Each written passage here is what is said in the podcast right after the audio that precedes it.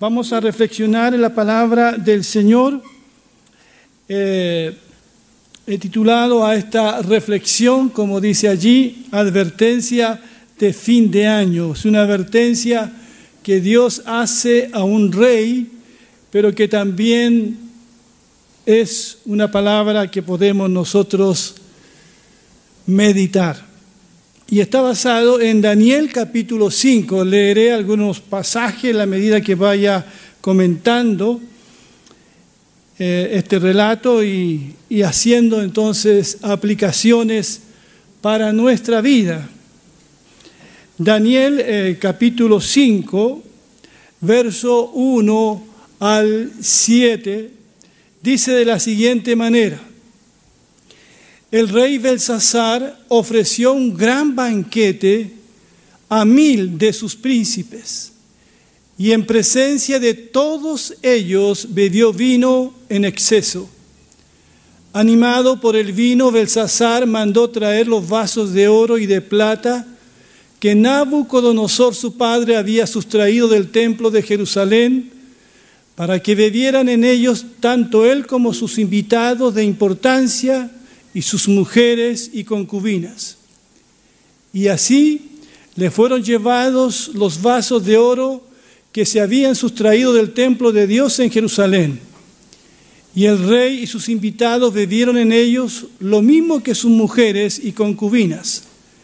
Embriagados de vino, alabaron a los dioses de oro, plata, bronce, hierro, madera y piedra. En ese mismo instante aparecieron los dedos de una mano humana que, a la luz del candelero, escribía sobre la parte blanca de la pared del palacio. Al ver el rey la mano que escribía, se puso pálido y sin saber qué pensar de esto perdió las fuerzas y las rodillas comenzaron a temblarle. Con grandes gritos mandó llamar a los magos, hechiceros, adivinos y sabios de Babilonia y les dijo, a quien pueda leer lo que está allí escrito y me diga lo que significa, se le vestirá de púrpura, se le pondrá un collar de oro en el cuello y se le nombrará tercer Señor del reino. Hasta aquí por ahora la palabra del Señor. Dice un escritor que este gran banquete que vemos en este relato podría inspirarse en la fiesta de Babilonia del Año Nuevo. Así que estaban en esta fiesta celebrando eso, la llegada de un nuevo año. Que según algunos historiadores antiguos se celebraba aún en tiempo de la invasión persa.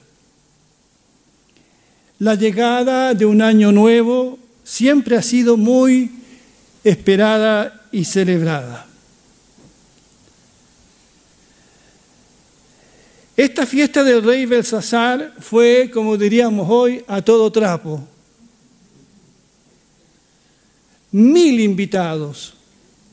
No eran pocos. A total se paga con los impuestos de de los súbditos del imperio, como las fiestas que se hacen hoy también. Ahora, cuando uno piensa en el contexto de esta fiesta, uno se pregunta, ¿cómo puede hacer una fiesta este rey cuando sabe que va a morir? Él sabe que los medos, los caldeos están sitiando la ciudad.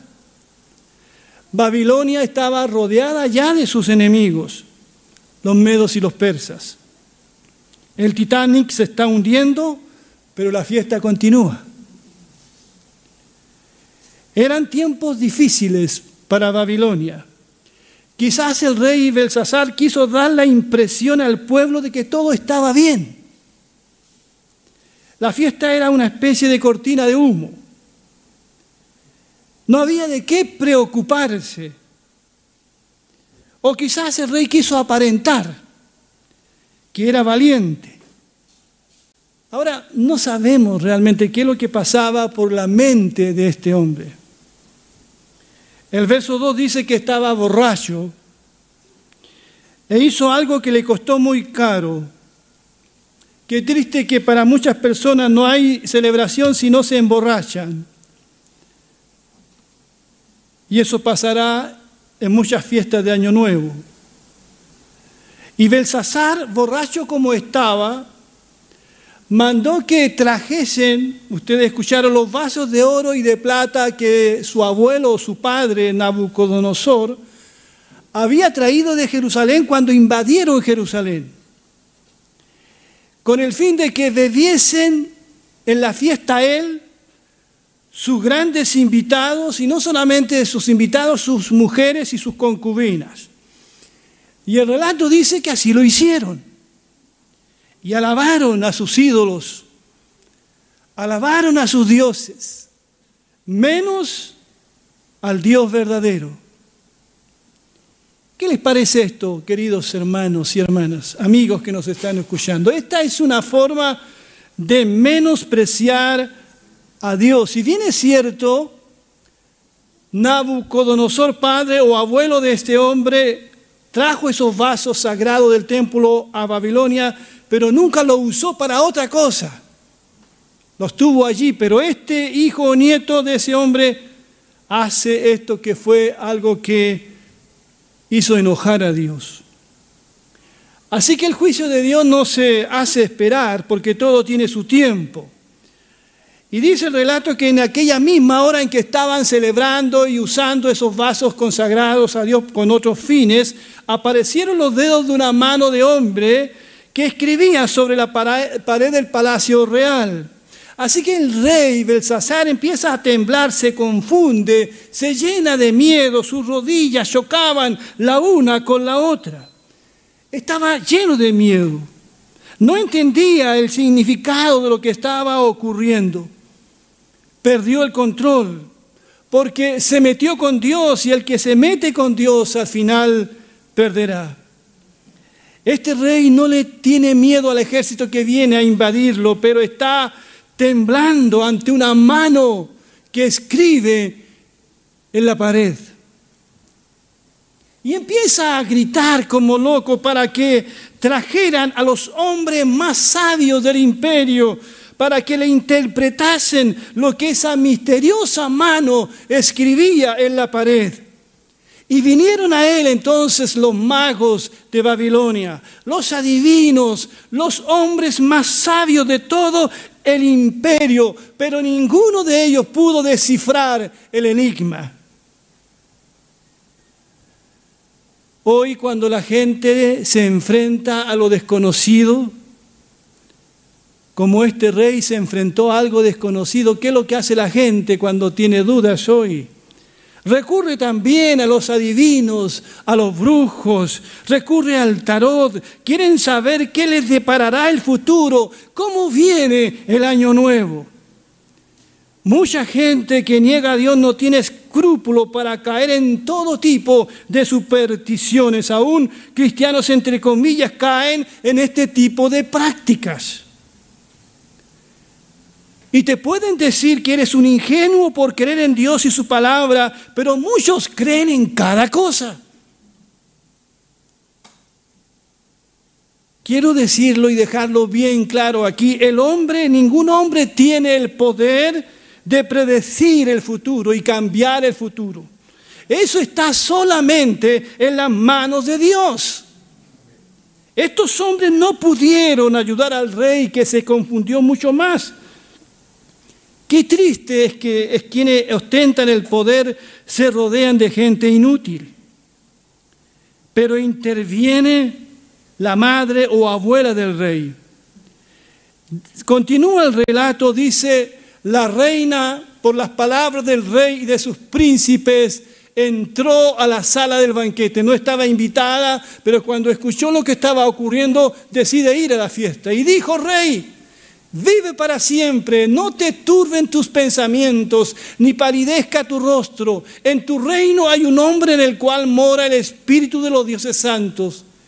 Y en los días de tu Padre se halló en él luz e inteligencia y sabiduría, como sabiduría de los dioses.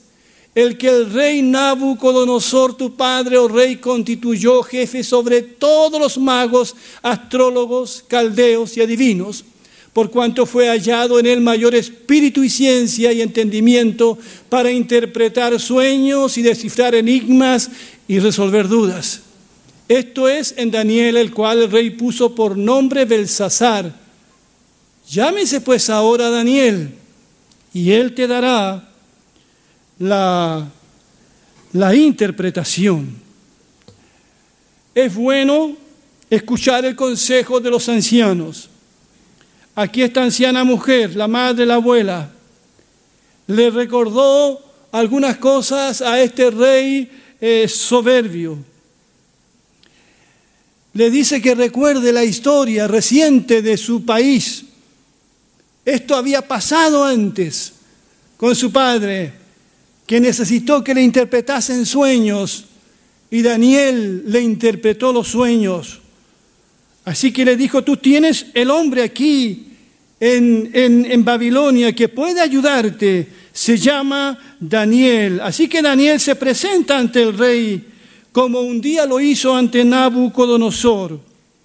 El rey, entre otras cosas, le dijo en el verso 16, yo pues he oído de ti que puedes dar interpretaciones y resolver dificultades. Si ahora puedes leer esta escritura y darme su interpretación, serás vestido de púrpura y un collar de oro llevarás en tu cuello y serás el tercer Señor, el tercer Señor en el reino.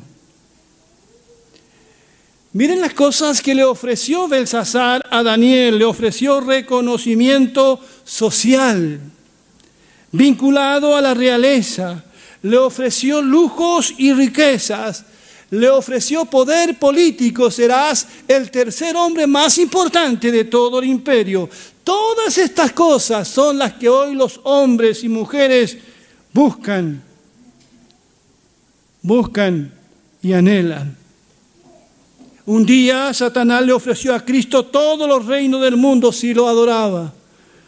Un brujo le ofreció a Pedro dinero si le otorgaba poder. Y Pedro le dijo, tu dinero perezca contigo. Cuando el rey le ofrece, le ofrece a Daniel lo que le está ofreciendo, ¿cuál fue la respuesta de Daniel? El verso 17 dice, entonces Daniel respondió y dijo delante del rey, tus dones sean para ti y da tus recompensas a otros. Leeré la escritura al rey y le daré la interpretación. La respuesta de Daniel fue desafiante para mí, fue una respuesta temeraria. Daniel está frente a la máxima autoridad, está frente al emperador, está frente a un tirano.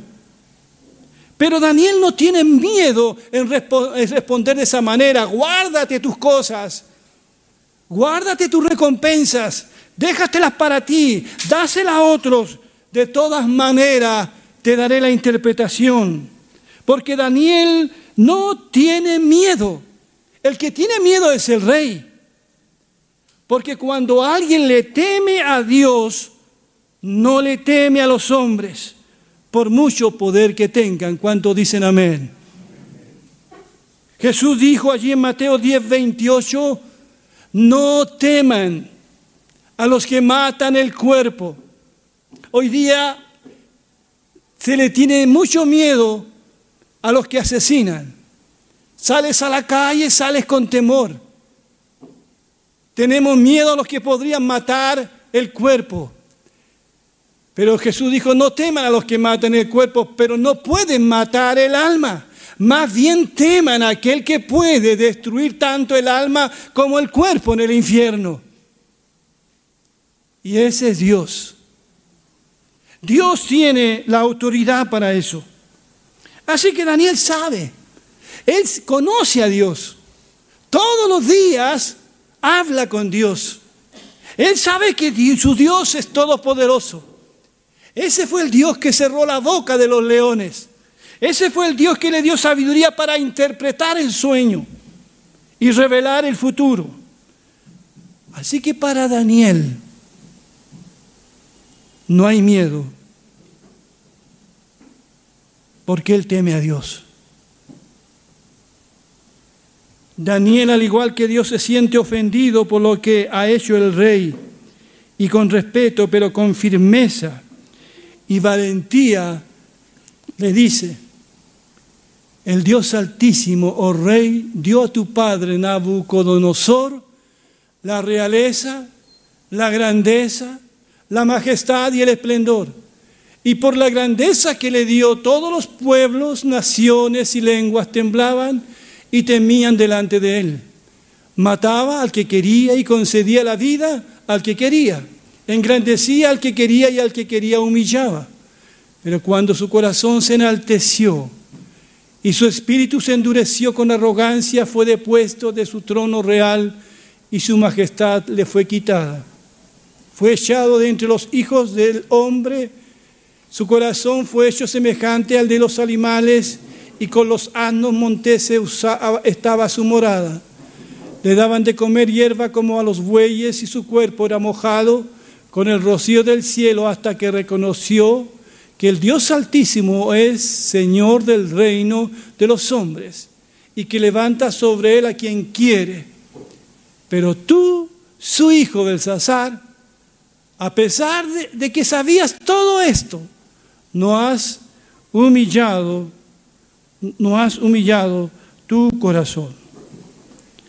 Daniel le refresca la memoria a este desmemoriado rey. Rey, no te has humillado delante de Dios, a pesar de que conoces toda la historia reciente de tu padre. A pesar de todo eso, has caído en lo mismo Has caído en la soberbia, has caído en el orgullo, no te has humillado delante de Dios.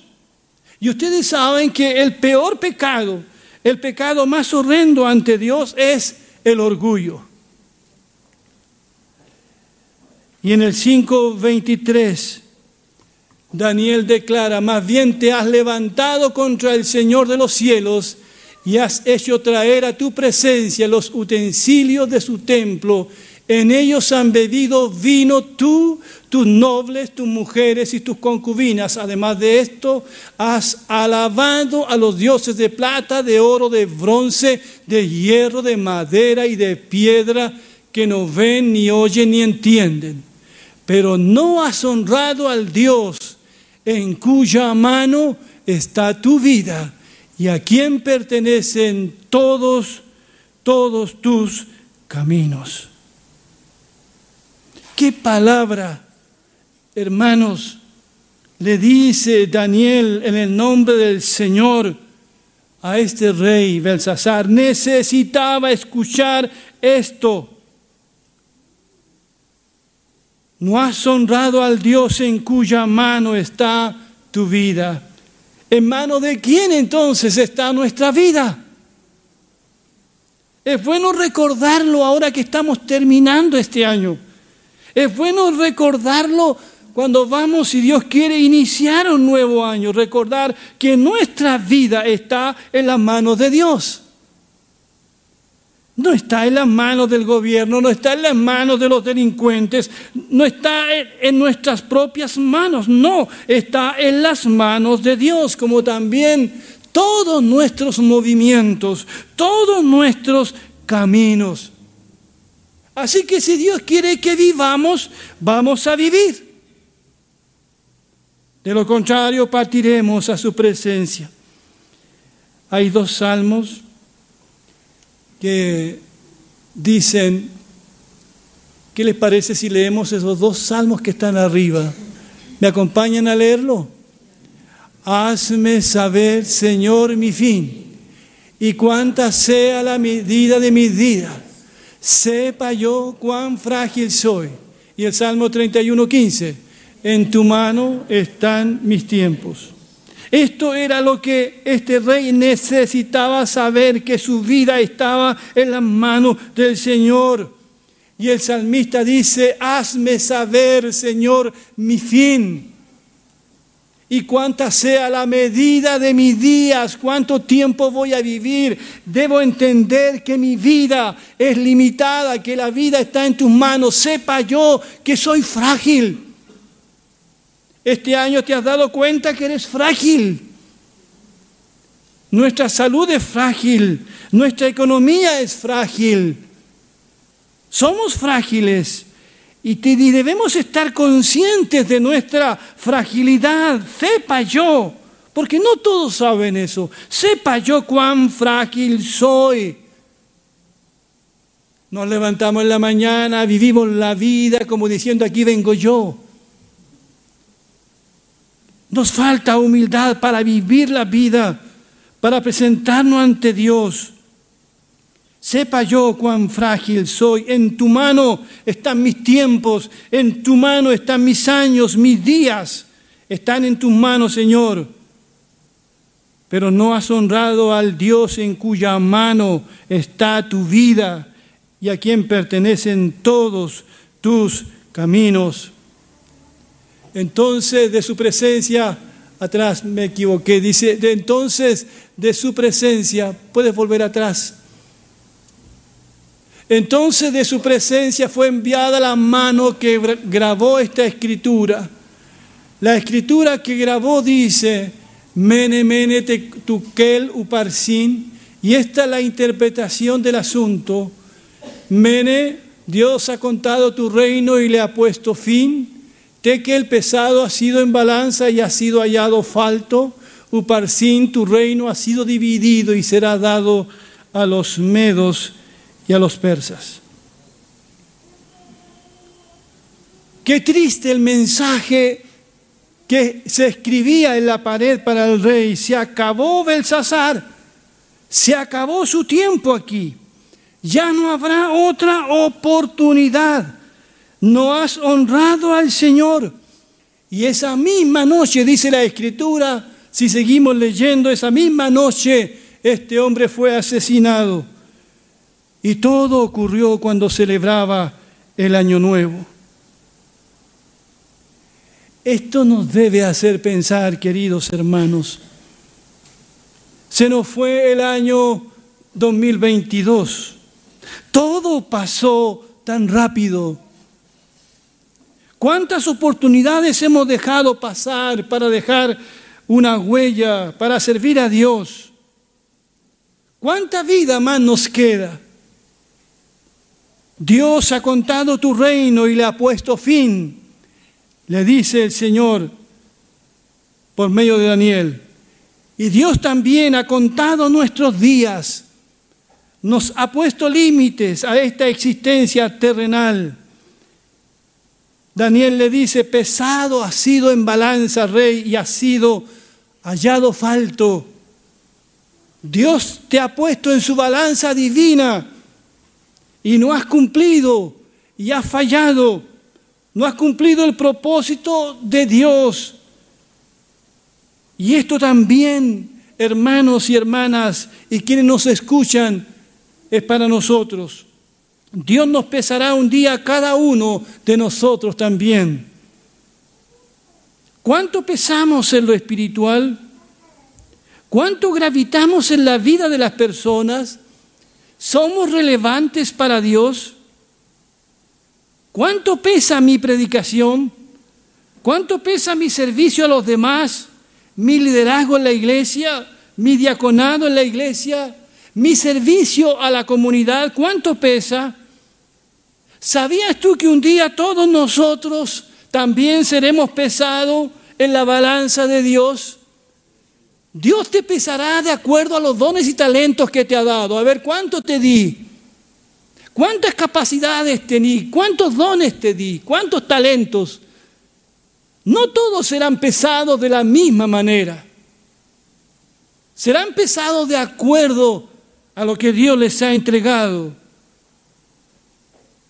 Seremos pesados de acuerdo a los mandamientos de Dios también. Seremos pesados de acuerdo a las oportunidades que tuvimos, a los recursos que Dios puso en nuestras manos. Cuando Él nos ponga en la balanza, ¿Dónde se inclinará la balanza? Leía 1 de Corintios 3, creo que nos habla de esto también el apóstol Pablo. La base, dice, de todo ya está construida y nadie puede construir otra porque esa base es Jesucristo. Algunos construyen sobre esa base con oro, plata, piedras preciosas, madera, caña o paja. Pero en ese día el trabajo de cada uno se dará a conocer como realmente es. Ese día habrá fuego para poner a prueba su trabajo y para demostrar la calidad de lo que cada cual ha hecho. Si lo que alguien construyó resiste el fuego, ese constructor recibirá su recompensa.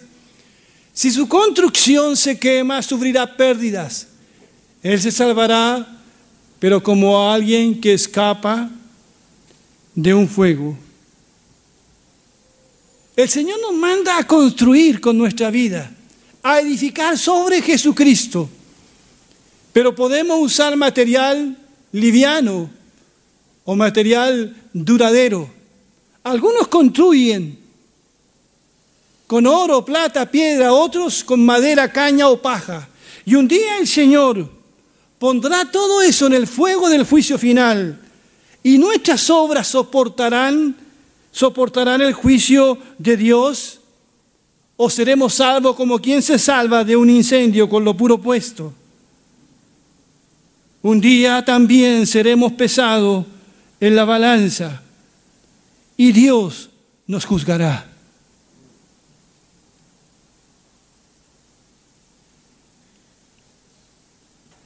Una advertencia de fin de año. La vida del rey Belsasar es un aviso también, hermanos, es una advertencia, iglesia, para nosotros. Es una advertencia de que no somos dueños de nuestra vida. Esta vida es prestada. Está en las manos de Dios. Es una advertencia también de que estamos de paso. Hemos vivido este año. ¿Quién sabe si viviremos completamente el próximo? El próximo porque nuestros días están contados. Así que hemos de ser buenos administradores de todo cuanto Dios ha puesto en nuestras manos, porque un día todos nosotros seremos pesados en la balanza divina. Por eso oremos y procuremos que nuestra vida glorifique a Dios como fue la vida de Daniel. Amén. Que nuestra iglesia glorifique a Dios. Pensaba haciendo mi informe pastoral para la revista semestral, pensaba, Señor, ¿qué es lo que hicimos? ¿Te agradó a ti? ¿Fue algo de calidad? ¿Mi predicación, Señor, fue de calidad o fue mediocre? ¿Dimos lo mejor de nosotros como iglesia? ¿El trabajo que hicimos en los ministerios fue bueno? ¿Te agradó, Señor? O como decía un hermano del sur fue pura paja molida? ¿O fue puro humo nomás? ¿Lo que hacemos en la iglesia soportará el juicio de Dios? ¿Lo que yo hice valió la pena? Podré impresionarlos a ustedes, pero ¿qué pasa con Dios? Que nuestra vida, la vida de esta iglesia, sea una vida que honre al Señor. Que pesemos delante de Dios. Que pesemos, que glorifiquemos. Amado hermano, hermana, joven que estás aquí, quienes nos escuchan desde sus casas o desde otros lados, ¿cuáles son tus expectativas para el año que viene? ¿Cuáles son tus más profundos anhelos? ¿Tus sueños? ¿Qué es lo que más anhelas en la vida? Dios tiene que ver con tus sueños. Dios tiene que ver con tus anhelos. Estará, está Dios presente allí. Quiero decirles una cosa, Dios escribe también sobre nuestras vidas.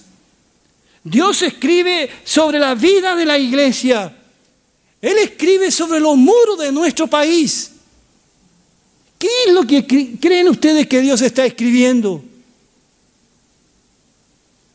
¿Qué podría escribir Dios de ti y Dios de mí en este instante? Pensaba en esa frase, en esa conclusión que hace Jesús cuando habla de los talentos. Ojalá pudiese escribir bien, bien, buen siervo y fiel. Sobre poco has sido fiel, sobre mucho te pondré. Entra en el gozo de tu Señor. Ojalá pudiese escribir eso. O quizás él escribe, siervo malo y negligente.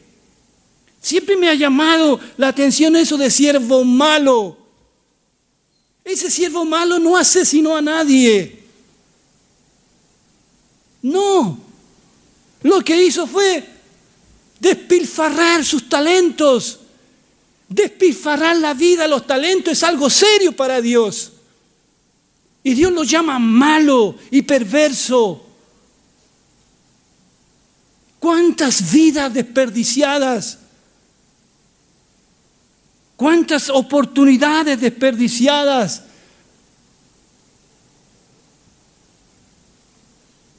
Que Dios tenga misericordia de nosotros.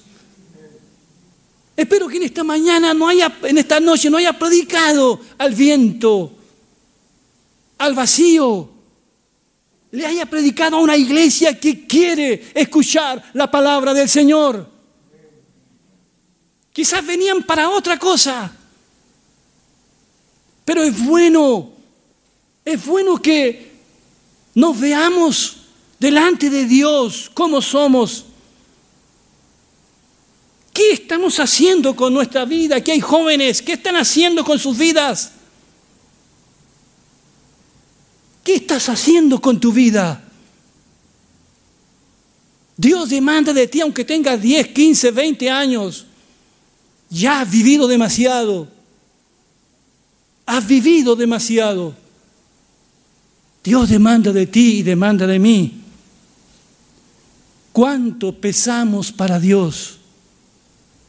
Este es el desafío para el próximo año. Señor, yo quiero pesar para ti. Quiero que mi vida pese. Quiero dejar algo que perdure, que permanezca y que soporte el juicio de Dios. Que Dios bendiga su palabra. Vamos a ponernos de pie, por favor.